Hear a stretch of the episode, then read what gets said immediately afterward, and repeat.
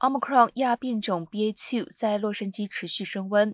根据洛杉矶公共卫生局公布的疫情数据，全县在三十一号当天新增感染七百八十四例，新增死亡十六人。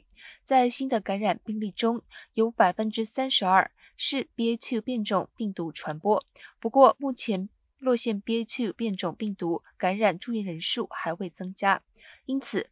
洛县公共卫生局警告，由于近日 BA.2 变种持续感染增加，尤其是在健康高危人群身边生活和工作的民众，要小心防范，避免染疫。